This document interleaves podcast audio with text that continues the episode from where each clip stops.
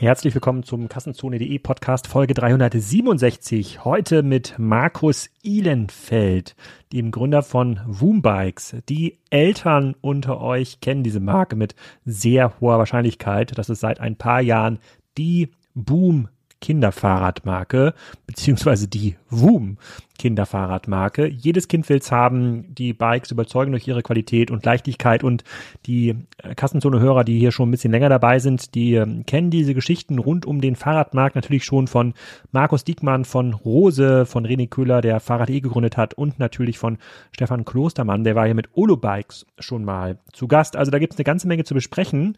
Vor allem, warum so ein Business aus Österreich mittlerweile Richtung 100 Millionen Euro Umsatz fährt, warum sie ähm, neben ihrem Direct-to-Consumer-Kanal trotzdem noch andere Händler bedienen. Das hat Markus von Rose ja ganz anders gesehen.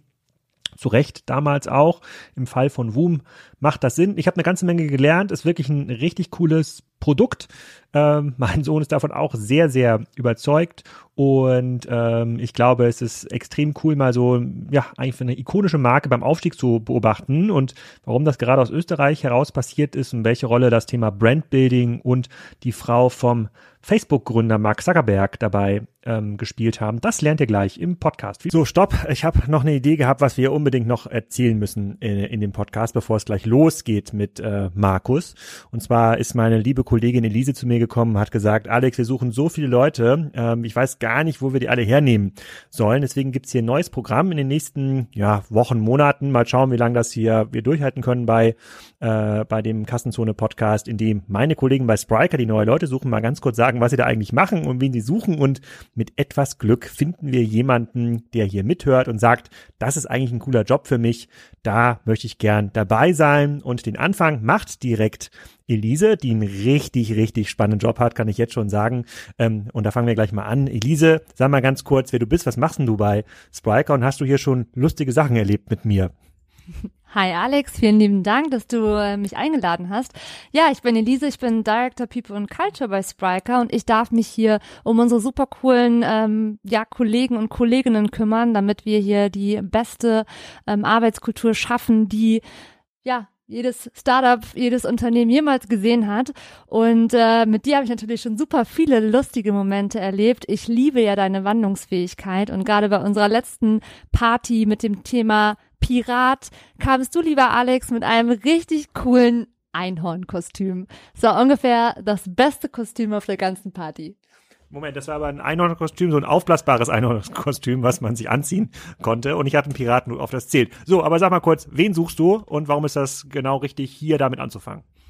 Ja, ich suche ähm, ganz, ganz dringend nach einem Payroll-Manager, der Bock hat, ähm, mit unseren Kolleginnen beziehungsweise meiner Kollegin aus dem People Ops Team Ulrike ähm, das ganze Thema Payroll neu aufzurollen, daraus ein richtig cooles neues Umfeld zu machen. Wir stellen Leute weltweit an. Das heißt, wir suchen nach Leuten, die äh, weltweit auch tatsächlich äh, in der Lage sind, Payroll umzusetzen, neue Strukturen, neue Prozesse zu schaffen und äh, ja, natürlich unseren Mitarbeitern dabei helfen, das richtige Gehalt zu bekommen, und zwar regelmäßig.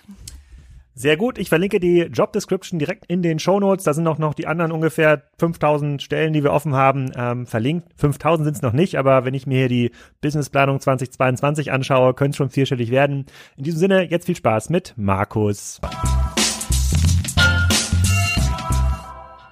Markus, herzlich willkommen zum Kassenzone Podcast. Heute wieder ein Podcast zu einem meiner Lieblingsprodukte, beziehungsweise zu den Lieblingsprodukten meiner Kinder, Woom-Fahrräder. Und ähm, da wirst du gleich ein bisschen was zu erzählen, was das ist und, und wer du bist. Äh, ich habe natürlich auch die Presse über euch verfolgt und habe jetzt gesehen, dass die Frau von Mark Zuckerberg irgendwie so ein Fahrrad in die Kamera gehalten hat. Und dann, damit hat man es ja eigentlich geschafft. Da ist im Grunde genommen könnte jetzt quasi, äh, ist das Ding jetzt einmal durchgespielt. Aber bevor wir dieses Fazit ziehen, erzähl doch mal ganz kurz, ähm, wer du bist und was Woom genau macht. Ja, Alexander, einmal vielen Dank für die Einladung. Äh, fühl uns, oder ich fühle mich sehr geehrt und wir mit als WUM dann natürlich auch. Also wir sind, äh, wir sind WUM oder ich bin einer der beiden äh, Gründer, Founder und Owner von WUM. Ähm, ja, wir machen Kinderfahrräder. Wir haben äh, das ganze Projekt vor ungefähr ja, neun Jahren oder zehn Jahren haben wir gestartet, uns damit auseinanderzusetzen. Wir, wir sind selbst beide äh, Fahrradnerds. Also was, was ist ein Fahrradnerd? Ist jemand, der gerne viel Fahrrad fährt und wenn er nicht viel Fahrrad fährt, versucht das die fehlende Fitness mit äh, Material zu kompensieren. Ähm, und ja, wir haben einen hohen Anspruch an uns selbst, was die, was das Qualität, was die Qualität unserer, unserer, unserer Räder angeht, die wir gefahren haben, haben dann selbst Kinder bekommen und haben dann natürlich gefragt, so, okay, jetzt schauen wir mal, was für die Kinder draußen so auf dem Markt gibt für qualitativ hochwertige Räder.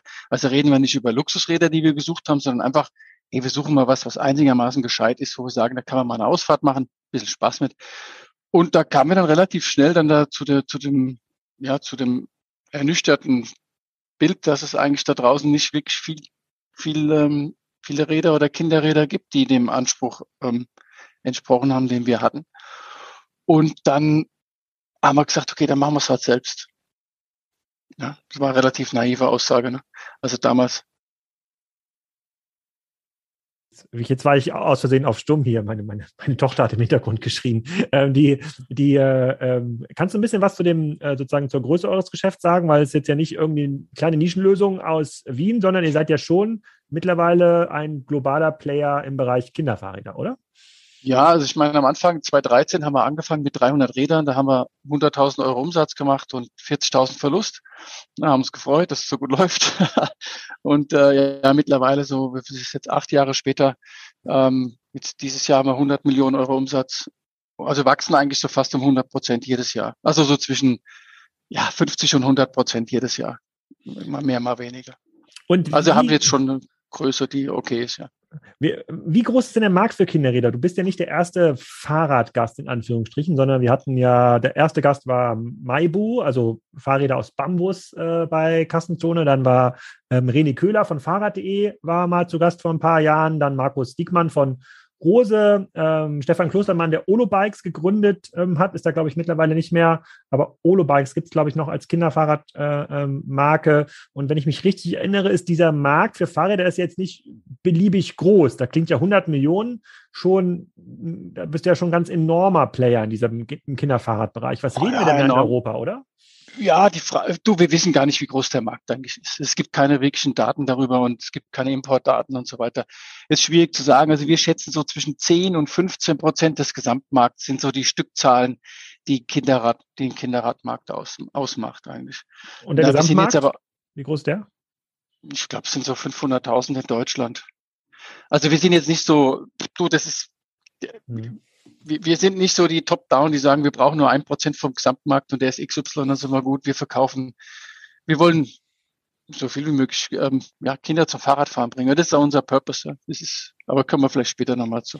Genau, und wenn ich, wenn ich mir jetzt mal so anschaue, ähm, wie hoch die Begehrlichkeit eurer Produkte ist, dann kann ich das ja schon ein bisschen ablesen von den, ähm, vom Lieferstatus auf eurer Website. Es gibt so ein paar Produkte, die sind ganz schwer zu bekommen. Ähm, ihr habt ähm, ja Fahrräder von ganz klein bis dann so ja, 14, 15 Jahre so reichen die, äh, reicht die Range, glaube ich. Und wenn man da jetzt irgendwie das Topmodell haben will mit Luftfederung für Große, dann war das, als ich das letzte Mal geguckt habe, sehr, sehr schwer. Also wir haben das auch selber bei uns in der Familie im, äh, äh, im, äh, im Einsatz. Magst du mal ein bisschen was zum Status quo eures Marktes erzählen? Der Markus von Rosa, der beim letzten Mal erzählt ist, es ist wirklich nicht einfach, da an die Schaltwerke zu kommen. Und dann fehlt hier mal eine Gabel und da fehlt mal irgendwie ein, ein kleines Teil, sodass Kunden dann teilweise auch mal ein halbes Jahr äh, warten müssen. Wie ist das bei euch? Ja, das ist für uns genau das Gleiche. Im Endeffekt ähm, es ist immer so nett, wenn Leute kommen und sagen, wow, was machst du so? Ich, ja, Fahrradindustrie, ah, toll, Glückwunsch. Ja. Und dann so, naja, komm, setz dich mal. Ja, willst du es wirklich wissen? Oder ja, und dann setzen wir uns mal hin, eine Stunde und dann, dann klage ich dir mein Leid. Also es ist natürlich eine Katastrophe. Das ist halt eben, es fehlt eine Komponente und es sind oft Schaltwerke und Reifen. Ich meine, es ist halt eine Komponente, die fehlt und am Ende passt das, kannst du das Rad nicht verkaufen. Also deswegen ist es gerade schwierig, obwohl wir noch in einer guten Situation sind, dass wir relativ wenige SKUs, also wir haben relativ überschaubares Produktportfolio. Also wir haben jetzt nicht tausend verschiedene Komponenten, also äh, Varianten, sondern wir haben sehr überschaubares Produktportfolio und können damit eben wahrscheinlich ein bisschen besser planen als viele große, die drei Rahmengrößen haben und vier verschiedene Ausstattungsvarianten pro Fahrrad. Ähm, aber natürlich, wenn du 600 Tage Wartezeit hast auf, eine, auf ein Schaltwerk, dann, dann kannst du nicht mehr gewährleisten, dann, dann kannst du eigentlich nichts mehr wirklich planen. Und diese ganze Supply Chain Thema, das ist eigentlich für uns nur noch Hand in den Mund. Da ist alles, das ist alles so kurzfristig eigentlich im Endeffekt aktuell, dass wieder Räder aufgehen und verfügbar sind. Es ist wirklich schwierig gerade.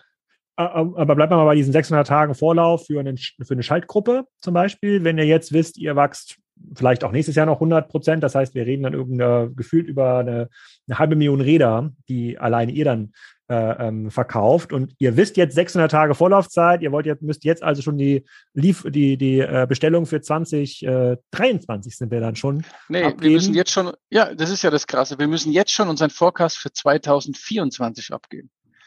Ja, da musst du dir mal überlegen, wie weit du dich da aus dem Fenster lehnst und wie, wie gut du da forecasten musst und ähm, wie unmöglich es eigentlich ist, eine Punktlandung zu machen. Und dann natürlich dann den Model-Split noch zu, zu, zu einzugehen. Ja, du weißt ja auch nicht, wir, wir versuchen zwar viele Dinge zu kontrollieren, aber jetzt, wenn jetzt auf einmal der Kinder-Mountainbike äh, Vogel jetzt fliegt in Deutschland oder in den USA, dann du, da, da passieren, da kommen jetzt drei, vier Zuckerbergs zusammen, die unsere Fahrräder irgendwo zeigen und dann ist es ein spezielles Modell in einer speziellen Farbe, dann sind wir natürlich ausverkauft.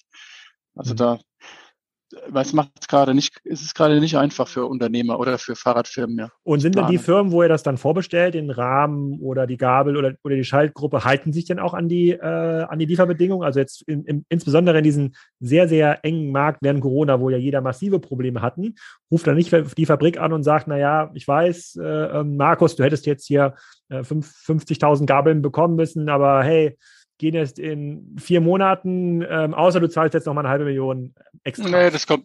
Nee, da haben wir eigentlich ganz gute Beziehungen. Ich meine, das Schöne ist, jetzt haben wir mittlerweile ein paar Stückzahlen. Dieses Jahr sind es 300.000 Räder. Da hast du dann auch schon 300, da sind das dann 600.000 Reifen und, äh, und 600.000 Griffe und so weiter. Ja, da hast du schon Stückzahlen, wo du dann auch schon mal ein paar Werke so ein bisschen auslastest. Das mhm. war am Anfang natürlich nicht so im zweiten, dritten Jahr. Da bist du, hast du von so einem Griffhersteller, lastest du dann äh, am 24.05. von 9 bis 12 Uhr das Werk aus. Da bist du nicht signifikant, ja, und dann hast du auch keinen Hebel. Äh, mittlerweile haben wir ganz gute Stückzahlen zusammen und, und haben, haben da auch eine Gewichtigkeit, will ich sagen. Und dann geht es natürlich auch darum, dann auch die Beziehungen aufzubauen zu den Suppliern. Das ist jetzt, glaube ich, das große Thema, wo ich glaube, in Corona hat sich das ausgezahlt, gute Beziehungen zu haben. Und da rede ich jetzt nicht von dem großen mit dem Koffer Geld, haben wohl auch einige gemacht, haben mit dem Koffer Geld nach Asien zu fliegen. Hm. Ich glaube aber, es ist wichtig, dass du eine, dass du eine, eine Partnerschaft, ein partnerschaftliches Verhältnis hast mit den Herstellern oder den Produzenten und dann funktioniert das auch. Weil du hast natürlich zwei Themen jetzt gehabt.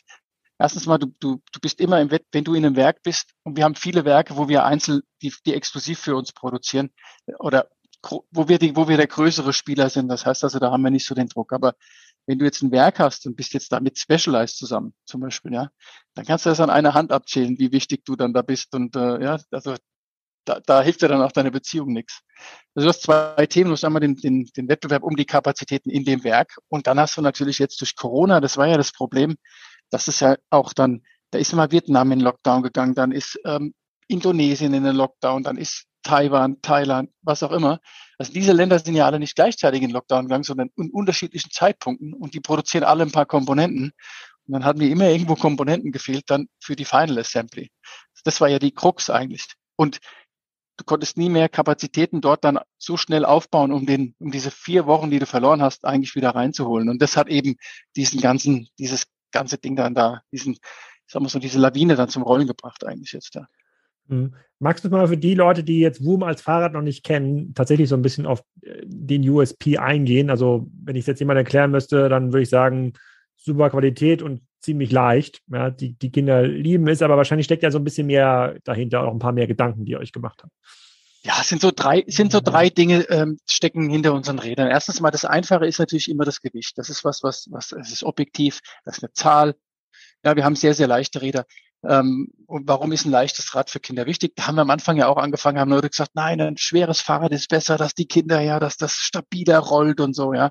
Mhm. Also da gab es auch ziemlich viele ähm, Unwahrheiten dann oder komische Meinungen draußen. Wichtig, dass das Kinderrad leicht ist. Wenn ihr euch vorstellt, ein Kind wiegt 15 Kilo und ein Kinderrad wiegt 10 Kilo, dann ist es so, als würden wir ein 60 Kilo Fahrrad fahren. Ja, da kannst du zwar auf der Geraden irgendwo auf der, ja, im, im im Parkhaus kannst du vielleicht schön rollen, aber im richtigen Leben von so einem ja. Kind, wo auch mal eine Wurzel im Weg ist, kommst du nicht rüber. Ne? Oder hast dann auch irgendwann keinen Spaß mehr. Und das ist bei den Kleinen eben noch wichtiger, wenn die am Spielplatz die Räder hinhauen, sie wieder aufheben. ja, und wieder hinhauen und wieder, was weiß ich, was im Sandkasten spielen und wieder eine Runde Fahrrad fahren, dann jedes Mal ein 60 Kilo Rad hochzunehmen, da hast du irgendwann auch, kriegst du auch einen Vogel. Ja. Also erstmal das Gewicht, und das Gewicht kommt nicht nur aus dem Rahmen, sondern aus wirklich aus allen einzelnen Komponenten. Das ist wirklich eine Summe von Teilen, wo wir dran müssen, wo wir viel Fleißarbeit geliefert haben, da die, die, die Teile zu optimieren. Das zweite ist, dass wir sehr kindgerechte, ähm, also unser Slogan ist ja Think like a child and act like a pro. Das heißt, sehr, sehr kindgerechte ähm, Engineering und Design mhm. haben. Das heißt, wir schauen uns nicht die Eltern an, äh, wie, oder wir, wir schauen uns nicht mit dem Blickpunkt der Eltern an, ob die das Rad schön finden, sondern wir schauen es uns aus Kinderaugen an. Und da schauen wir uns jedes Detail an. Wir haben, jede einzelne Komponente ist selbst entwickelt von uns. Wir produzieren sie nicht, aber wir entwickeln sie, wir designen sie, wir testen sie und dann geben wir die in den Auftrag zur Produktion. Und da gebe ich ein Beispiel, dass so ein Kind, zum Beispiel ein, ein Kind hat viel engere Beckenknochen im Vergleich zu uns Erwachsenen. Ne? Das heißt also, wenn du jetzt einen Kindersattel machst, musst du den noch, noch viel mehr, du kannst ihn nicht einfach klein schrumpfen, sondern du musst ihn überproportional kleiner schrumpfen als, als ein Erwachsenensattel, ähm, weil die Kinder viel engere Beckenknochen haben und dann halt auch lieber auf dem Fahrrad drauf sitzen. Ja, und solche Dinge schauen wir uns sehr, sehr ähm, aktiv an und verbessern wir kontinuierlich. Es ist nicht so, dass wir das gleiche Rad noch von 2013 heute haben, sondern wir haben jede, alle zwei Jahre einen kompletten, kompletten, ähm, ja, eigentlich fast 100 Prozent Änderung des Fahrrads. Ja, das ist, ähm, das ist uns wichtig. Und als drittes ist, ähm, ist die Geometrie. Ähm, die Geometrie ähm, ist speziell auf Kinder ausgerichtet. Wir sagen halt, wir bieten ein Fahrrad für jedes Alter an. Ja, ähm, wir haben alle schon mal so Kinder oder so Affe auf dem Schleifstein gesehen, ja, wo Kinder so draufhängen auf dem Fahrrad. Also das wollen wir vermeiden. Bei uns hast du immer ein Fahrrad für jede Größe, findest du immer die perfekte Geometrie. Weil wir daran, weil wir das daran glauben, dass die Geometrie wichtig ist. Die sieht man halt nicht und die spürt man nicht so. Das ist einfach die, die Laufruhe und die Agilität, die wir dann da reinmachen. Ja. Es ist ja ein 1, 2 Grad äh, Anstellwinkel von der Gabel macht schon einen Unterschied, äh, wie laufruhig das Fahrrad ist. Für die Größe von Kind. Mhm. Und, und jetzt, äh, man sieht das jetzt bei mir im Hintergrund, die das bei YouTube äh, gucken. Also das fängt quasi mit so einem Laufrad hier an, ja. Ähm, das Woom 1 äh, für die Kinder. Ich weiß gar nicht, wer macht man ein Laufrad? Anderthalb, zwei Jahre, wenn man zwei Jahre alt ist vielleicht? Ja, von eineinhalb bis drei ja. Jahre du sagen. Genau. Ähm, und geht bis zum Woom 6 R. Das ist dann das Mountainbike für den 11, 12, 13, 14-Jährigen äh, oder Jährige mit, äh, mit Federung. Also das ist quasi die Spanne, die man sich da vorstellen kann. Was ich dann noch nicht ganz verstehe oder beziehungsweise wo, äh, wo ich dann noch eine Lücke habe, ist, ähm, ihr wart ja nicht die Ersten mit dem Thema Kinderfahrräder, Spezialkinderfahrräder ähm, auf dem Markt. Also vor 2013 gab es ja ganz, ganz viele andere äh, ähm, Anbieter. Ich glaube, im Laufradbereich, da können sich wahrscheinlich noch viele an so ein, ist das Pucki, glaube ich, heißt das? Ähm, ja, Pucki oder äh, Kokua war eigentlich ja. der Erfinder des Laufrads ja. bei uns. Genau. Ja. Und, ähm, und, und dann ist, also Warum haben die das nicht geschafft? Beziehungsweise was war, äh, warum hat äh, insbesondere im Bereich Ergonomie, Geometrie, das sind jetzt ja keine, das sind jetzt ja keine Wunderdinge. Es ist jetzt ja nicht so, dass euer Rad jetzt mit drei Rädern kommt, ja, oder ja, dass die Kinder noch schneller werden. Sondern, äh, was hat die behindert, auf den Stand zu kommen, ähm, wo ihr heute seid? Das ist eine gute Frage, das müsstest du am besten die selbst fragen. Aber ähm, ja, es ist eine, es ist eine gute Frage. Ich glaube, dass wir, was wir geschafft haben, äh, muss man ehrlich sagen, wir haben erstmal nicht nur ein gut, wir haben ein sehr, sehr durchdachtes, gutes Produkt, was der Schlüssel ist für alles. Ne? Also du, also manche Leute sagen, ja, es ist ein Marketing-Schmäh. Also ihr seid eine Marketingfirma, das ist natürlich Bullshit. Ja, also du kannst was, was wir jetzt gemacht haben, das kannst du nicht nur mit Marketing erreichen. Du brauchst ein fundamentales, die Basis ist das Produkt, es muss gut sein. Das ist mal eins. Das zweite, ich glaube, was wir sehr, sehr, sehr, was bei uns immer ganz oben steht, ist die Marke, ist die Brand.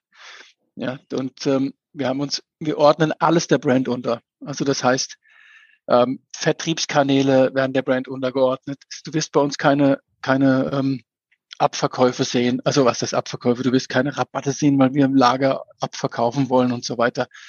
Also wir, wir tun sehr viel, die Marke zu schützen und die Marke halt sehr positiv aufzubauen. Ich glaube, wir haben da nicht jetzt im Marketing, aber beim Markenaufbau selbst die Marke sehr positiv beladen und, und haben da sehr viel richtig gemacht.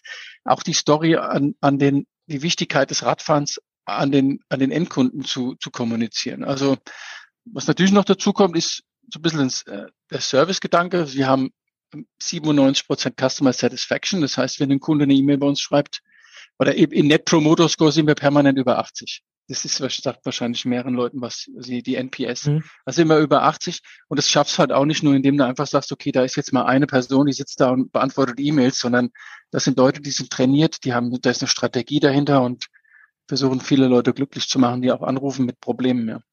Okay, also okay das, das Gesamtpackage, würde ich jetzt mal sagen. Das verstehe ich. Ich glaube, ich habe noch eine, ein, eine Produktkategorie vergessen bei euch. Also ihr habt natürlich noch Zubehör, so Ständer, Licht, äh, Schutzbleche, ähm, aber ähm, ich habe oder ich meine gelesen zu haben, dass ihr euch jetzt auch an dem Thema E-Bike versucht für Kinder. Ist das richtig? Ja, wir haben vor, was war das vor zwei Jahren vor der Corona, vor Corona haben wir ähm, auf der Eurobike äh, unser, unser E-Bike vorgestellt. Das ist ein äh, super schönes Fahrrad, hat auch, ich glaube, Red Dot oder hat ein paar, paar so Design Awards gewonnen und, und gewinnt ziemlich viele Tests. Hat einen Fazua-Motor drin, Fazua-Antrieb, ähm, sehr hochwertiger Antrieb. Ähm, das Rad kostet leider 2800 oder 2009, also an die 3000 Euro, ist halt sehr teuer, war uns schon bewusst, dass das ein bisschen, also, dass das weit nördlich von jeglicher Schmerzgrenze ist. Aber wir wollten uns einfach mit dem Thema mal beschäftigen und mal schauen, wie ist denn das so als Direktvertrieb auch dann äh, so, ein, so ein E-Bike zu verschicken? Wie läuft das mit Software-Updates? Mhm. Ähm, wie, wie gegen Garantiefälle auf? Was passiert im Sekundarmarkt? Ja, für wie viel werden die Räder weiterverkauft? Und haben uns da mal ein bisschen so die, die Füße oder die Finger dreckig gemacht an dem Thema. Und es hat eigentlich ganz gut, funktioniert. Und arbeiten natürlich jetzt schon an einem 2.0. Okay, das heißt Woom Up heißt das äh, Woom Fahrrad, up, genau. Ja, okay, ja, genau. Ja, genau, 3000 ja. Euro für einen, aber das ist dann quasi für die älteren Kinder. Das gibt jetzt nicht, äh, es gibt jetzt nicht den, dieses, ähm, na, dieses äh, Tret, äh, das, äh, das Tretfahrrad, äh, na, wie heißt das? Ja, ja, das äh, Laufrad, ja. Das Laufrad, das Laufrad gibt es ja. noch nicht mit Elektromotor, sondern das ist nur für Nee, das gibt es nicht. Und, und ja, wir fangen so ab, ab neun Jahre oder ab acht, neun Jahre fangen wir dann mit den Elekt Elektrorädern. Und das war natürlich bei uns auch eine große Diskussion. Wie tief kannst du das runterbringen? Jetzt haben wir auch alle Kinder, wir sind jetzt nicht so die super Helikopter. Also wir haben, nur so als Beispiel, ich glaube, wir haben mehr Kinder als Mitarbeiter bei uns in der Firma. Deswegen haben wir einen ganz guten Blick, was, was so die, ne, was die, die Kleinen, was die so ausmacht. Und da kommen dann schon auch Bedenken, dann zu sagen, ja, ein vier-, fünfjähriges Kind mit dem Elektrorad, sind wir uns noch nicht ganz sicher, ob das so dass der Weisheitsletzter Schluss ist. Ja, zumindestens jetzt. Vielleicht später mal, wenn du als Erwachsener die, die Notbremse bei dir am Lenker hast oder was auch immer. Also wir fangen relativ oben an, um mal bisschen zu lernen. Ja. Und was ist der Use Case für Kinder? Ich meine, für Erwachsene ist ja der Use Case mit den Elektrorädern, dass sie längere Strecken zurücklegen können, mal zum Strand fahren können oder zur Arbeit ja. fahren können, ohne da massiv zu äh, äh, schwitzen. Die haben dann auch sehr aufwendige Schlösser oft dabei. Das wird dann zu Hause auch äh, nicht vom Haus abgestellt, sondern meistens irgendwie in einem abschließbaren Raum in der Garage oder im, im Keller. Ähm, bei dem, keine Ahnung, 15-Jährigen könnte ich mir vorstellen, der fährt dann mit seinem Papa dann oder mit seiner Mama auf irgendeine Mountainbike-Tour und kann auch mal irgendwie 30, 40 Kilometer machen. Aber ist, ist das der Use Case, den man mit einem Elektrobike für Kinder verfolgt? Nee, du hast ja, du hast ja einen ja schon gesagt, das muss ja kein 15-Jähriger sein, es kann ja auch ein 10-jähriges Kind sein. Hm. Es kann ja auch sein, dass du als Mutter oder Vater ein, ein, den Mountainbike als dein Hobby hast. Du hast jetzt Kinder, ja. Ich habe ja auch Kinder. So, ich fahre gern Fahrrad. Jetzt hast du am Wochenende, du arbeitest die Woche über, jetzt bist du am Wochenende zu Hause, da sagst du ja nicht, wow, super, also Leute, ich bin jetzt da. Ich gehe jetzt mal drei, vier Stunden eine Tour fahren. Hm. Ja, da hast du ja, da haben, hast du mal ein Riesenproblem mit allen. Ja, die, die Kinder haben die Erwartung, meinem Papa was zu machen oder äh, und da wäre es doch schön, wenn du sagst, du, ich nehme dich Mama macht irgendwas, macht sich einen schönen Tag und ich nehme mein Kind mal von neun bis, mhm. bis ein Uhr am Samstag mit auf eine schöne Tour. Haben alle was davon. Also ist es schon mal ein ziemlich guter Use Case, finde ich.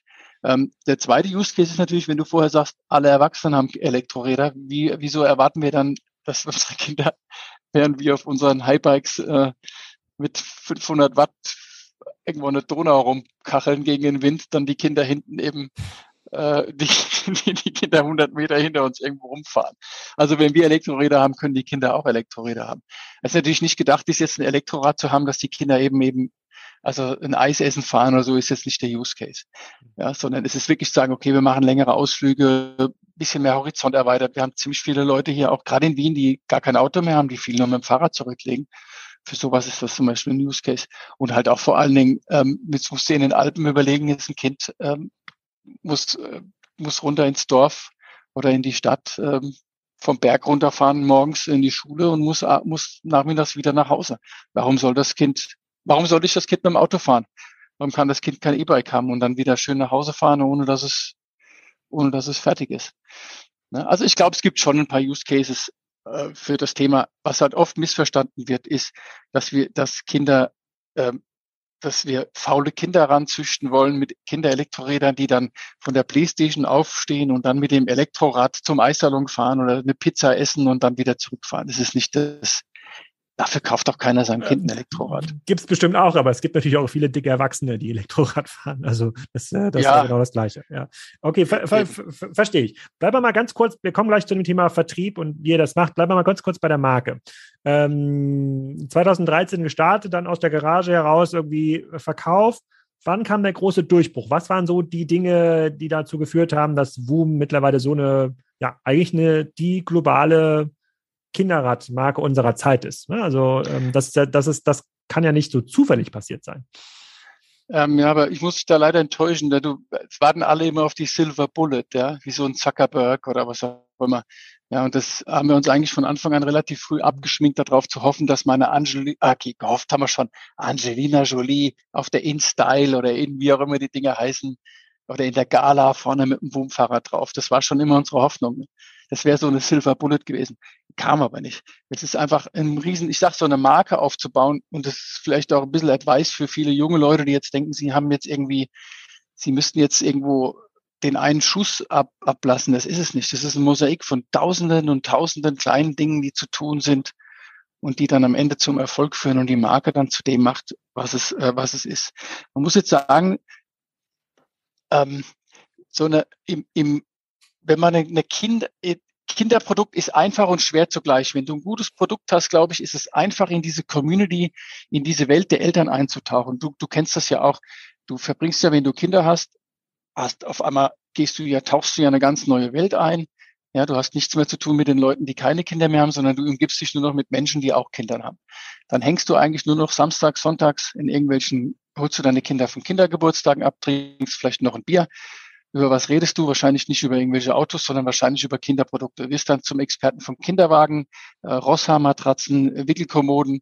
Und das sind so die Dinge, wo, wo wir als Eltern dann eben, also wenn du es mal schaffst, in diese Community reinzukommen oder da zum Gespräch wirst und dann, dann lässt sich relativ einfach meines Erachtens eine Marke aufbauen.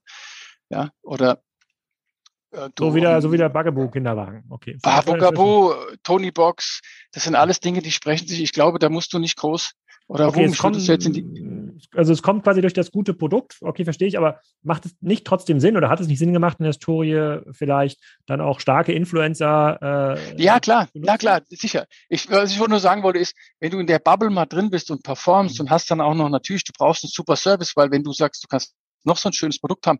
Wenn du da anrufst und keiner hebt das Telefon ab, dann ist das alles für die Fisch. Ja? Also sagen wir in Österreich. Also du brauchst das Gesamtpackage muss schon da sein. Die Marke muss schon bewahrt sein. Die Marke muss positiv sein. Ja, du darfst jetzt, du darfst dir da wenig Fehltritte erlauben. Also ich dachte, es, es sind so viele Dinge, die du, die du, die du viel ist ein riesen äh, Mosaik und du musst viele Dinge, glaube ich, korrekt machen, äh, da dir da keine Fehltritte zu leisten, um die Marke wirklich zum Scheinen zu bringen, würde ich jetzt mal sagen. Dass die Leute Lust auf die Marke haben. Mhm. Ja, und wenn du da mal drin bist, ist es eigentlich ganz okay. Nur du musst erstmal an die, an diese, du musst erstmal in die Bubble reinkommen. Die Leute müssen mal Awareness haben. Ja, am Anfang war das so, da haben Leute mir geschrieben, ich bin so froh, ich habe voll Werbung gemacht, weißt du, so im ersten Jahr so 10 Euro am Tag Google Ads und Facebook Werbung. Und die Leute haben alle geschrieben, ich bin so froh, dass ich euch gefunden habe. Ja, das sind so diese, äh, diese, äh, diese, diese Early Adopters oder so diese, diese, diese Leute, die, die, die suchen, die, die was Neues suchen, die das Risiko eingehen, uns zu bestellen, ja, und mit denen dann eine gute Beziehung aufbauen. Und das eigentlich ist das der Grund, der, der, ich denke, das ist der, der Key to Success, wenn du den fragst, ist nicht der Zuckerberg oder ist nicht irgendwie jemand anders, sondern es ist eigentlich, dass wir die ersten 200, 300 Kunden alle persönlich gekannt haben. Die waren bei uns alle fast in der Garage. Die haben einen Kuchen von uns bekommen, während sie gewartet haben, bis wir die Räder zusammengeschraubt haben. Die sind nochmal weggefahren, haben uns so eine Tankstelle ein Bier geholt, haben ein Bier zusammen getrunken. Dann haben wir in der Mittagspause, sind wir irgendwo hingefahren, haben Räder repariert bei Leuten zu Hause. Ich glaube, dieses Hands-on am Anfang, da, damit haben wir uns eine Marke aufgebaut. Ja, die zwei Typen aus der Garage. Die mhm. sind echt schräg drauf, die machen echt geiles Fahrrad und die sind, die sind gut drauf und die sind, und die haben Bock drauf. Und das hat einen riesen Unterschied gemacht am Anfang. Und so hat sich das eigentlich, so hat sich das eigentlich, ist das eigentlich in Wien zumindest zum Start gekommen und ist dann in Österreich immer größer geworden, weil ich glaube, dass, dass wir damit ziemlich viel mit beigetragen haben, dann dieses, diese Kleinheit, ne? diese Boutique bissel am Anfang. Und bleiben wir mal ganz kurz bei Zuckerberg, wo wir schon diesen Effekt jetzt zweimal, zwei, dreimal hatten. Ich komme gleich noch zu anderen Influencer-Ideen, die ich hätte. Ähm, die Frau von Mark Zuckerberg hat das irgendwo gezeigt oder erwähnt. Äh, kannst du mal vielleicht erklären, was da passiert ist und welchen Effekt hatte das bei euch nachfrageseitig? Naja, also die die, äh, ich weiß gar nicht, wie sie heißt, ich bin so schlecht mit Namen. Die, ich ich gucke mal parallel nach. Ich guck mal parallel nach. Zuckerberg. Die Gattin von Mark Zuckerberg hat ein Foto gemacht von ihren zwei Kindern, wo ein, ein Boomfahrer drauf war. Und der Priscilla Chan. Priscilla. Ja. Priscilla macht ein Foto von ihren Kindern, wie sie auf, wie das eine Kind hält hinten das andere Kind am Boomfahrrad fest und postet das auf, auf Facebook. Ähm, ja, haben sich eigentlich, haben sich bei uns alle gefreut. Sowas ist eigentlich für uns interne mal schön, eine schönere Geschichte als, äh, als für externes Schweiß. Also finden die Leute, Mitarbeiter finden das halt cool, ja. Das ist das gleiche, das gleiche, fast ähnliches Bild ist von dem Instagram-Founder. Gab es auch auf Instagram von dem, von dem Gründer von, von Instagram. Ich weiß aber auch nicht, wie der heißt. Mhm. Aber ich oh, glaube, der wurde. Aber, aber wurde dann dieses Fahrrad, was, sie, was die Priscilla dann auf nein, dem hatte, wurde das nein, dann nein, ausverkauft ist, sofort? Nein, nein, nein, nein, nein, eben nicht. Weil wir waren ja eh nicht lieferbar zu der Zeit und da kannst du das gar nicht nachvollziehen. Aber der Witz war, dass die Priscilla auch drei Monate, die hat das Rad bestellt und die hat auch drei Monate drauf gewartet, weil es kamen nämlich ein paar Kommentare, ja, der Zuckerberg hat es bestimmt früher bekommen als wir. Nein, ja. die haben auch drei Monate drauf gewartet. Aber auf deine Frage von vorhin, auf deine Frage zurückzukommen, du hast ja Influencer angefragt und das ist ein, das ist natürlich ein, ein, ein, ein Stein von dem Ganzen. Es ist Affiliate Marketing, es ist Influencer du, du brauchst die Influencer. Es gibt super Kinder-Influencer, ja. Also aber, Wahnsinn, aber, macht, die, aber diese super Promi, der, der Founder von Instagram heißt übrigens Kevin Syström. Ist, äh, ist gut, diese okay. Zoom-Podcast hier, da kann man parallel immer noch schnell äh, ja. äh, suchen. Ähm, aber ihr verkauft auch in den USA, oder? Deswegen konnte die ja, ja. das verkaufen. Okay. Ja, ist aber, unser zweitstärkster Markt äh, und wird auch jetzt nächstes Jahr der stärkste Markt sein von uns. Also wird Deutschland aber, überholen. Das hat aber nicht dazu geführt, dieses Foto, dass euch tausende E-Mails erreicht haben, die gefragt haben, ich möchte dieses Bike haben? Nein. Ah, Disappointing, nein.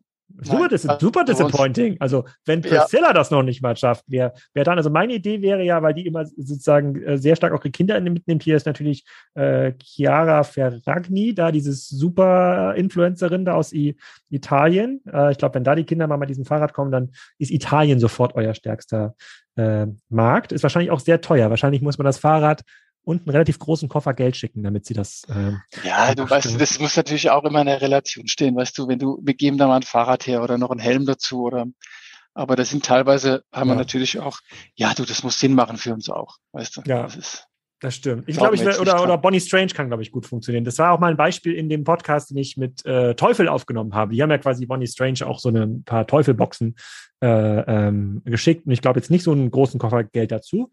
Äh, das war, glaube ich, ganz positiv. Ähm, aber ich glaube, man habt ihr da so ein Team, was sich darum kümmert, wem kann man Woom-Fahrräder schicken, wenn sie verfügbar sind? Ja, wir haben, äh, wir haben eine Liste von Influencern, mit denen wir eng zusammenarbeiten. Weißt du, das ist ja nicht so, dass du sagst, oh, jetzt, jetzt, jetzt, du willst ja mit Influencern baust du ja auch eine Beziehung auf. Ja? Das sind ein paar dabei, ähm, mit denen wir schon seit fast Tag eins zusammenarbeiten. Und das ist schon eine freundschaftliche Beziehung. Das ist schon, ja, du willst eine Beziehung aufbauen und nicht einfach nur sagen, jetzt schicken wir dem, jetzt überweisen wir dem 100.000 Euro und der macht ein Bild drauf. Also, Kinder, das ist auch nicht so. Kinder schon erwachsen. Das sind die Kinder schon erwachsen. Ja, genau. Die sind schon, die haben schon wieder eigene Kinder. Ja, ja. okay. Ah, sehr, sehr cool. Okay. Influencer verstehe ich, Markenaufbau verstehe ich. Ähm, auch dann vielleicht mal kurz die ähm, Vertriebsstrategie. Ihr seid ja eine Direct-to-Consumer-Marke, also folgt ja. quasi auch so ein bisschen dem Kassenzone-Theorem. Am Ende des Tages müsst ihr den Zugang zum Kunden kontrollieren, damit ihr mir mal wieder mal ein E-Mail schicken äh, ähm, könnt. Heißt, man kann jetzt kein Woom-Fahrrad äh, von euch zum Beispiel bei otto.de oder bei Amazon kaufen. Ist das korrekt? Nein, genau, ist korrekt. Wir haben keine, wir sind auf keinen fremden Plattformen. Wir sind, wir haben unsere eigene Plattform, das ist unser Webshop. Mhm und wir sind im Handel ähm, vertreten. Und ähm, uns ist es, ja, genau. Punkt. Im Handel, also im, Hand, im Fahrradhandel? Im Fahrradhandel, ja. Ja, wir haben in Deutschland so um die 200 Händler, insgesamt um die 400 Händler. Und uns ist es auch eigentlich egal. Also wir sagen immer, wir, wir können Webshop, also wir können den Service. Warum sind wir nicht auf fremden Plattformen? Das ist mal Nummer eins. Es hat nichts mit Gier zu tun. Es hat damit zu tun, dass wir es, dass wir es können. Also wir können Plattform, weil wir haben eine eigene Plattform. Wir verkaufen 50 Prozent unserer Fahrräder, also wir machen 50 Millionen Euro Umsatz dieses Jahr auf einer eigenen Plattform. Da mhm. brauche ich kein, da brauche ich kein Otto.de oder was sonst noch mehr. Was ist aber viel wichtiger ist noch als die, die, die Frontend ist, dass wir gewährleisten können mit unserem Service und der Net Promoter Score, dass wir 100 Prozent Kundenzufriedenheit äh, generieren am Ende vom Tag. Ja, und das kann mir keine andere Plattform generieren. Und deswegen wollen wir uns, verlassen wir uns da nicht drauf und machen es lieber selbst. Und ist da genug ähm, Markup drin in dem Produkt, dass es sich auch für den Händler lohnt, einen Wurmfahrrad zu verkaufen, anstatt irgendeine andere Marke im Handel zu verkaufen? Ja, die, die Margen sind schon, äh, die Margen sind schon äh, mittlerweile, also sind jetzt konkurrenzfähig, würde ich mal sagen. Äh, am Anfang waren sie es natürlich nicht, ja, so 2013, 2014, als wir da unsere 1000 Räder geordert haben in Asien, da haben wir natürlich nichts verdient an den Dingen und der Händler auch nicht.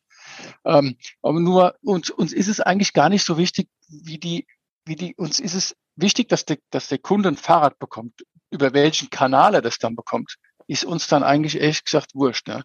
Also Verstehst du? Es ist nicht so, dass wir sagen, mhm. wir müssen jetzt das, das da oder da machen, sondern wir wollen, wir, wir, man muss sich das mal so ein bisschen aus der Kundensicht anschauen. Der Kunde sagt ja nicht, ich gehe jetzt D2C shoppen, sondern der Kunde sagt, ich brauche jetzt, ich habe ein Bedürfnis. Und dann, wo kriege ich das, wo kriege ich das Bedürfnis am besten befriedigt? Und wenn der Kunde sagt, ich habe einen Händler 200 Meter von mir weg, und dann gehe ich da ein, dann hole ich mich da. Und wenn naja, ich nicht bin, dann. Naja, dieses Händlerthema, hm, ja, ich verstehe das. Das ist aus der Kundensicht ganz richtig. Aber bei, wenn man das an Händler verkauft, und jetzt läuft es natürlich für alle bombastisch. Alle sind quasi permanent ausverkauft und der, der Fahrradmarkt boomt. Wenn es dann aber mal ein bisschen schlechter läuft, ähm, dann fangen natürlich dann Händler an, auch ihre Bestände zu optimieren und sagen, okay, was kann ich sinnvoll über Otto.de, äh, Otto.de als Marktplatz für den meisten Händler jetzt nicht so relevant, aber eBay und Amazon abverkaufen. Und dann findest du auf einmal Fahrräder bei, ähm, bei Amazon. Ich finde ja auch andere sozusagen Zubehörprodukte bei Amazon. Und dann läuft es in so eine Preisspirale. Das heißt, du bist nicht mehr in Kontrolle über sozusagen die Marke, das Preiserlebnis. Äh, ähm, das ist ja vielen anderen Händlern, ähm, vielen anderen Marken auch äh, passiert. Hast du da nicht Respekt vor? Doch, und das habe ich ja vorhin gemeint, mit wir stellen, wir, wir, wir ordnen der Marke alles unter. Was heißt das?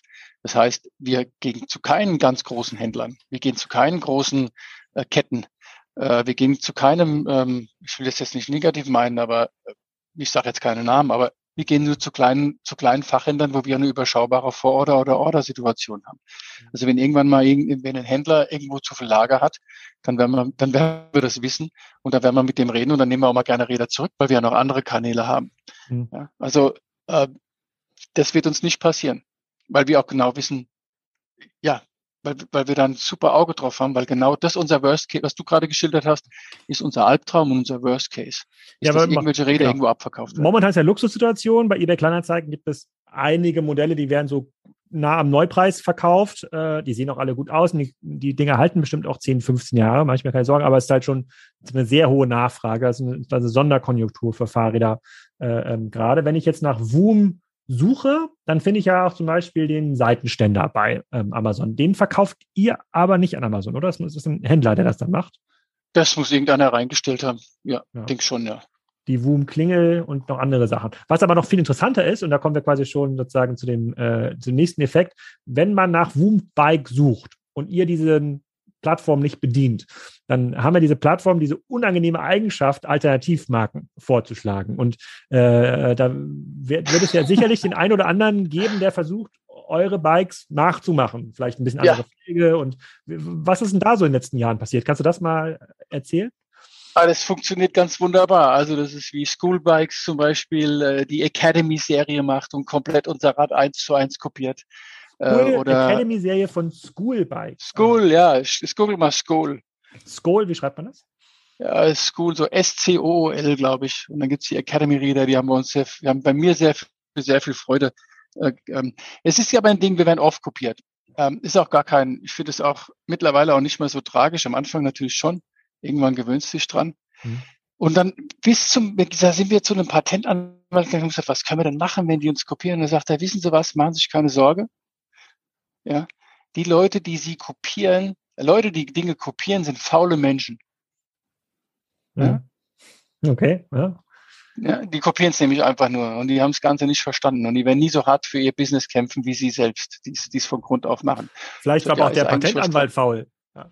Das kann auch sein. Nee, die sind meistens nicht so faul. Die, die, sind, die sind immer gerne dabei, mit 300 Euro die Stunde zu schreiben. Ah, okay. Academy Bikes. Aber bei, bei, bei Amazon ist, da gibt es immer diesen Effekt, wenn es eine Marke wie zum Beispiel Birkenstock hat, der versucht, sich da rauszuziehen, hat nicht geklappt, weil die ganzen Händler den Markt weiterhin ja. äh, fluten. Und ja. viele Leute sind sich dann gar nicht so sicher. Die suchen, die wissen vielleicht auch gar nicht, die Erstkäufer, wie so ein Woombike genau aussieht. Und dann, jetzt bin ich, habe ich mal Woombike eingegeben und jetzt äh, ist hier quasi, schlägt mir Amazon als Bestseller vor, auch gar nicht so schlecht bewertet, dass ist das denn? Ähm, Lionello Badlaufrad. Schon mal gehört? Nee, aber nee. ist bestimmt voll gut. Äh, 60, 60 Euro und ganz viele positive Bewertungen. Sieht doch ganz witzig yeah. aus, muss ich, äh, äh, muss ich sagen. Ähm, das ist ja oft das Argument derjenigen, die auf Amazon verkaufen. Okay, dann bin ich wenigstens Seller. Also ich kontrolliere quasi den Bestand und den Preis, äh, aber dann sind meine Produkte da drin, weil das Suchvolumen halt schon so, äh, so groß ist. ist. Ist das eine Strategie, die, mit der du dich anfreunden könntest? Nee, ich könnte mich anfreunden, Amazon als Market-Entry-Strategie zu nehmen, um in irgendeinen Markt reinzugehen. Danach ist es das nicht mehr. Danach kommt, in danach ist die Competition mit dem Amazon-Shop. Ich meine, warum solltest du auf Amazon gehen und dann in den Wettbewerb treten mit deinem eigenen Shop? Du kannst das Prime nicht darstellen. Ja, also das heißt, du, du, du lieferst eine Plattform, die dir logistisch und, und organisatorisch haushoch überlegen ist, der lieferst du dein Produkt, um dann im Wettbewerb zu treten mit deinem eigenen Webshop, den du eigentlich im Griff hast und wo du deine Logistik okay hast und deinen Service dann hast, macht meines Erachtens gar keinen Sinn. Also ich glaube, wenn du ein, wenn du ein gutes Produkt hast, kannst du auch ohne Amazon klarkommen. Ähm, ich glaube trotzdem, dass Amazon eine gute Market Entry äh, Komponente in einem Market Entry sein kann, wie jetzt in einem anderen Markt zu gehen. Wenn wir jetzt nach Frankreich ein bisschen aggressiver gehen, könnte es, könnte es eine Strategie sein, dort äh, auf Amazon zu sein, aber dann sukzessive das später dann wieder zurückzufahren, zurückfahren, zurückfahren, ja. Aber ansonsten glaube ich, wenn du eine gute Marke hast und die Leute, und wir werden über, über Mundpropaganda werden wir, werden wir gesucht. Wir, wir werden explizit gesucht. Ja, muss man dann schon sagen. Wir werden wenig gefunden dann hast du auf Amazon meines Erachtens nichts zu verloren. Nee, also nichts nichts verloren. Ja, okay, verstehe ähm, ich, verstehe ich. Aber könnt, schafft ihr es da mit eurem eigenen Shop ähm, auch für so longtailige Keywords einen äh, profitablen Kauf darzustellen? Also wenn jemand nach Woombike sucht, dann findet euren ja, Shop, der, der wird ja. sozusagen, das ist günstig genug, das kannst du sogar mit Ads äh, sozusagen subventionieren. Aber wenn jetzt jemand sucht, Kinderfahrrad leicht, ja, und das wird ja sicherlich ein Begriff sein, für den Woom Rank, check ich gleich mal parallel. Ähm, schafft ihr es dann sozusagen mit den hohen Klickpreisen, die es ja, äh, die es ja auch bei Google mittlerweile gibt, noch bei Facebook, das Ad-Inventar ist ja äh, verglichen zu den Spendings eher gesunken. Es wird immer teurer, jeder Klick wird teurer. Schafft ihr es da einen profitablen Kauf abzubilden? Ja, eigentlich schon. Wir haben schon eine relativ hohe Marge, muss man sagen, was, was den Webshop, was die Verkäufe im Webshop angeht. Und das musst du erstmal als Wettbewerber erstmal mitstemmen. Also ich glaube, da sind wir ganz gut dabei, auch weil wir mittlerweile eine, eine relativ, eine, eine bisschen eine, eine Größe auch darstellen. Vor fünf Jahren wäre das noch schwierig gewesen, aber es gibt halt so wirklich keinen richtig großen Wettbewerber, muss man. Also es gibt viele Wettbewerber, ja, verstehe mich nicht falsch, aber dieses es, es, es gibt wenige so Power, Powerhäuser, wo wir sagen, okay, da müssen wir uns jetzt müssen wir uns jetzt Sorge machen. Unsere Wettbewerber sind eigentlich die Kinderräder von erwachsenen Radmarken, ja, wie ein Specialized, wie ein Track, wie ein, wie ein KTM und wie ein Canyon, ja, wo du, wo du das Kinderrad als Gesamtkomponente in einem Portfolio dann äh, dargestellt hast. Mhm. Und, und da bin ich mir nicht sicher, ob der Performance-Marketing-Mensch von Trackbikes da jetzt ähm, das Budget hat, für Kinderräder da mitzugehen. Ne? Ja, man sieht auf jeden Fall, dass die äh, sozusagen, habt, ihr es umgestellt? Bei Sistrix ähm, steigt jetzt quasi euer Sichtbarkeitsindex wirklich spürbar erst in diesem Jahr. Also für Woom-Bikes, da rankt ihr auf jeden Fall organisch sehr, sehr gut. Äh, muss ich mir mal ein paar Ratings angucken. Ah, okay, das verstehe ich. Also die Leute, also man muss diese Begehrlichkeit äh, wecken, sozusagen, ihr werdet zum Inbegriff für Kinderfahrräder. Die Chance ist ja da. Also viele werden ja. Probleme haben, ähm, äh, ohne, ohne gestützte Marktforschung viele Kinderradfahrradmarken zu nennen. Pucki wird eine dieser Marken sein, die vielleicht für das Thema Laufrad in Frage kommt. Ansonsten wird es, glaube ich, schon sehr, sehr, ähm, sehr eng. Finde ich cool. Ja, also da kommt in Deutschland noch, hm? ja, da kommt in Deutschland noch Kettler, ist ziemlich stark. Ähm, mhm. Es sind so ein paar Marken, wo man so denkt, so, wow, Kettler, wüsste ich jetzt gar nicht, was die für Kinderräder machen. Da ist noch so ein bisschen in der Vergangenheit natürlich Pucki, Kettler, dann Kokua ist der Erfinder des Laufrads im Endeffekt. Mhm. Und dann wird es wahrscheinlich schon ganz schön eng, ja. Also, ihr, ihr könnt quasi diese begehrliche Marke äh, wecken. Online funktioniert für euch. Die Plattform, also Amazon und Co., könnte für Cross-Border interessant werden, wenn jetzt mal einen Markt gibt, bei dem es Zoom noch gar nicht äh, ähm, gibt. In welchen Märkten seid ihr bisher aktiv? Ich habe in dem letzten Artikel, ich glaube vom Manager-Magazin war das, irgendwas von 30 Märkten gelesen. Ja, wir verkaufen online an alle, an alle europäischen Märkte. Das sind immer dann 27. Mhm. Und dann haben wir noch ein paar kleine Märkte außerhalb. Also in Summe sind so 30 Märkte, in denen wir verkaufen. Wir sind sehr prominent in der Dachregion natürlich, die deutsche Sprache, die ganzen Blogs und die Tests und so weiter. Das haben wir natürlich alles hier. Mhm. Ähm, stärkster Markt ist aktuell Deutschland, dann kommt USA, überholt dabei Deutschland nächstes Jahr. Ähm, dann kommt Österreich, wir sind stark in der Tschechei, Polen und dann ist Schweiz und dann kommen so einzelne kleinere Länder, wo wir aktiv sind. Wie sieht denn eure Organisation aus in den USA? Also habt ihr dann mittlerweile auch ein großes Team und dupliziert quasi das, das äh, österreichische Setup nee. oder wie macht ihr das da? Ja, wir haben ein großes Team. Wir haben 50 Leute in den USA sitzen. Wir haben aktuell ungefähr, hm, ich glaube, so 150 oder 160 in Österreich, in, in Nähe von Wien sitzen. Äh, wir sind äh, eine Organisation. Wir sind dieses Jahr gemerged in ein One Room. Und das Interessante darin ist eigentlich, dass wir nicht gesagt haben, wir machen die Organisation Klosterneuburg oder Wien und eine in den USA, sondern wir haben ähm, so Kompetenzzentren uns angeschaut und gemerkt, okay, die, die, das E-Commerce-Business ist natürlich ähm, ausgeprägter in den USA. Die in Amerika, die sind einfach uns fünf Jahre voraus, egal, mhm. egal was, wie du das drehen wendest, drehst und wendest, sind die drüben weiter. Und deswegen haben wir gesagt, äh, weltweit das E-Commerce wird aus, ähm, wird äh, in den USA gesteuert. Dann äh, das Customer Experience, also alles, was äh, mit Kundenkontakten zu tun hat, ähm, läuft auch aus den USA raus. Das ist auch die Kompetenz drüben. Ähm, und den, den Rest haben wir eigentlich bei uns hier so verteilt. Also wir sind, äh, eigentlich haben wir so eine Art Matrix, so eine halbe Software-Matrix-Organisation weltweit.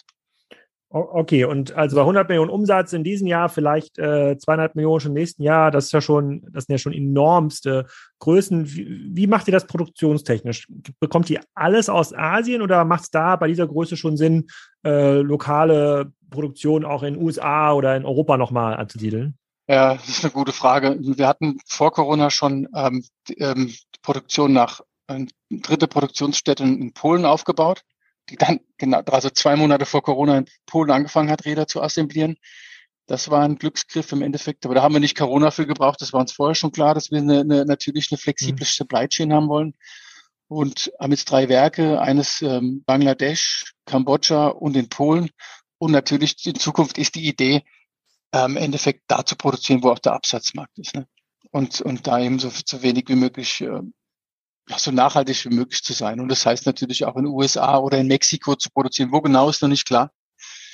Aber Gibt es denn, äh, seid ihr denn quasi auch angewiesen auf diese ähm, Komponentenhersteller wie Shimano? Das war ja bei Markus Dickmann im Podcast so, dass du bestimmte, ja, bestimmte Funktionsgruppen am Fahrrad, da gibt es so dominante Hersteller, die kannst du jetzt nicht selber mal so einfach besser machen, dass man vielleicht beim Thema Rahmen oder auch Innenlager äh, ähm, Lenker da ist, man da vielleicht nochmal selber produzieren kann, verstehe ich. Aber bei diesen hochkomplexen Schaltgruppen oder jetzt auch im Elektromotorbereich hast du ja auch das, wird es ja noch komplexer. Kann, kann man da überhaupt unabhängiger werden oder hängt man da an diesen ganz großen Anbietern?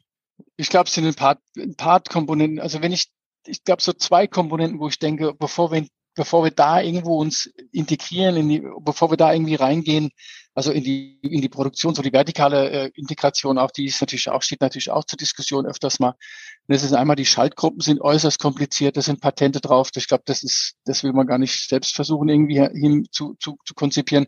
Das zweite sind natürlich auch Reifen. Ne? Reifen sind auch unheimlich aufwendig zu produzieren. Das sind so die zwei Themen, wo man so ein bisschen schwimmen. Also Komponenten, Schaltung ist unheimlich schwierig. Es gibt zum Glück mehrere Anbieter. Das Schöne beim Kinderfahrrad ist, dass wir nicht wie bei einem Erwachsenenrad muss eine SRAM oder eine Shimano drauf sein. Da brauchst du nicht mit irgendwas anderem zu kommen.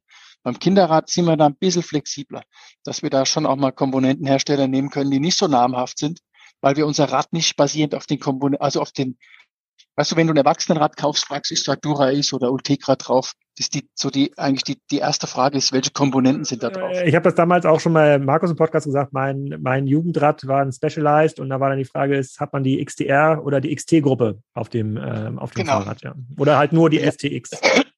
Oder die, L, die LX oder wie die hieß damals, das war dann ja. nicht, weil die LX gehabt, weil er hat nie Geld damals, ja. Mhm. Aber das ist genau das Thema, ja. Und das hast du bei Kinderrädern eben nicht so. Da ist nur die Frage, was, ah, da ist eine Schaltung drauf, wie schön. Na, wie viele Gänge hat das? Acht, alles klar, danke. Deswegen mhm. hängen wir nicht so ganz so krass dann davon ab, wie die Erwachsenenräder von dem ganzen Thema.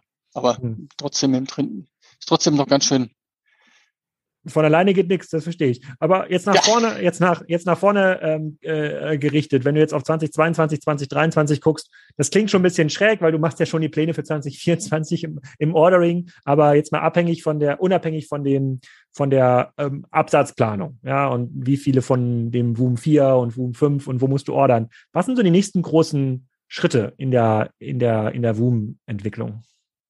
Ja, bei uns ist es definitiv, ähm, ist es die Internationalisierung. Also bei uns ist es jetzt erstmal gerade eine ganz heftige Digitalisierung. Wir, wir sind schon immer sehr digital unterwegs gewesen, aber wir, wir kriegen ein neues Warenwirtschaftssystem. Das ist immer so ein hässliches, hässliches Ding. Ja. Ähm, dann digitalisieren wir jetzt die Supply Chain aktuell. Also es wird, das geht ziemlich rund, das mit Business Intelligence läuft. Also wir sind gerade sehr, sehr mit uns selbst beschäftigt, intern mit dieser äh, Umorganisation. Wir verdoppeln unsere Belegschaft bis nächstes Jahr. Das braucht sehr viel Aufmerksamkeit. Ja, das ist diese ganze Org-Chart-Geschichte und, und Job Descriptions und Reporting Lines. Das und dann ist es bei uns natürlich äh, die Internationalisierung. In welche Märkte gehen wir als nächstes mit dem Fokus? Das ist für uns ein Riesenthema. Und äh, ja, und, und dann natürlich die Supply Chain, wo, wo kommt das nächste Werk hin? Ähm, das sind so die, die Themen eigentlich ja, aktuell. Mhm. Und äh, kommen auch, kommen auch ähm, Marken auf euch zu, keine Ahnung, Nike oder Adidas oder keine Ahnung, Ferrari, die sagen, hey, Boom, ihr macht das so toll. Es gibt, wie heißt das? Es gibt doch dieses eine Tretauto, dieses Bobbycar. Das wird doch, gibt's doch quasi in verschiedenen Ausführungen auch mal als Rolls-Royce Bobbycar und sowas. Das kommt doch immer von den äh, gleichen, die dann sagen, ich möchte jetzt hier eine eigene Kollektion haben für die Ferrari-Kunden, damit die jetzt alle Woom oder Ferrari Fahrräder für die Kinder haben, powered by Woom. Gibt's sowas auch? Nee, das haben wir noch nicht. Mein Traum wäre ja, Swarovski-Fahrrad zu machen. Also wenn jemand von Swarovski zuhört, ich würde gerne mal ein Swarovski-Fahrrad machen, vielleicht so ein WUM 2. Die kommen doch aus Österreich, oder? Ja, die sind aus Tirol. Ich glaube, die sind ja. auch gerade sehr mit sich selbst auch beschäftigt. Aber in der gleichen Manager-Magazin-Ausgabe habe ich gelesen, da gibt es so ein, zwei Themen, die wahrscheinlich dazu führen, dass sie jetzt gerade nicht das Thema Swarovski Ich glaube, deswegen habe ich gesagt, die haben, glaube ich, gerade andere Probleme, aber die werden sie auch lösen und dann, wenn ihr da durch seid, ja, ein, ein Swarovski-Kinderfahrer. Oh, das finde ich, das würde meiner Tochter extrem gut ähm, ja. gefallen. Ja, also erstmal extrem cool. Herzlichen Glückwunsch äh, zu der bisherigen äh, ähm, Performance. Vielen Dank. Schöne Grüße von meinem Sohn, der ja schon ein stolzer Boom-Fahrradfahrer äh, äh, ist. Sozusagen, es erfüllt immer wieder mit Stolz morgens. Und äh, ja, jetzt müssen wir schon Schluss machen, damit ich gleich nochmal nach dem Podcast hier den Bestellstatus für die nächsten Boom-Fahrräder äh, prüfen kann. Direkt mit Marus, Markus äh, im System. Viele Grüße nach Österreich. Danke, Spaß gemacht. So, welches euer nächstes Kinderfahrrad ist, das dürfte jetzt klar geworden sein. Und ähm, schaut mal rein in die diversen Bewertungen und Testberichte rund um die Woombikes. Nächste Woche geht's im B2B-Umfeld weiter. Ich habe schon mal angekündigt im Podcast mit Pip und mir, der Christian Hülsewick, genannt Hülse ist zu Gast. Der hat Schüttflix gegründet. Ein sehr, sehr spannendes B2B-Business. War da vor kurzem auch mit ähm, der Hauptinfluencerin und Investorin von Schüttflix, Sophia Tomalla, zu Gast. Also wer OMR hört, hat vielleicht ein bisschen was zur Story schon gehört, aber nicht das, was wir im Podcast besprechen, nämlich wie funktioniert eigentlich das Geschäftsmodell? Wie gehen sie mit dem Lkw-Fahrermangel um und wie groß kann das Ganze noch werden? Das dann nächste Woche. In diesem Sinne eine schöne Woche oder ein schönes Wochenende, wann immer ihr auch diesen Podcast hört. Música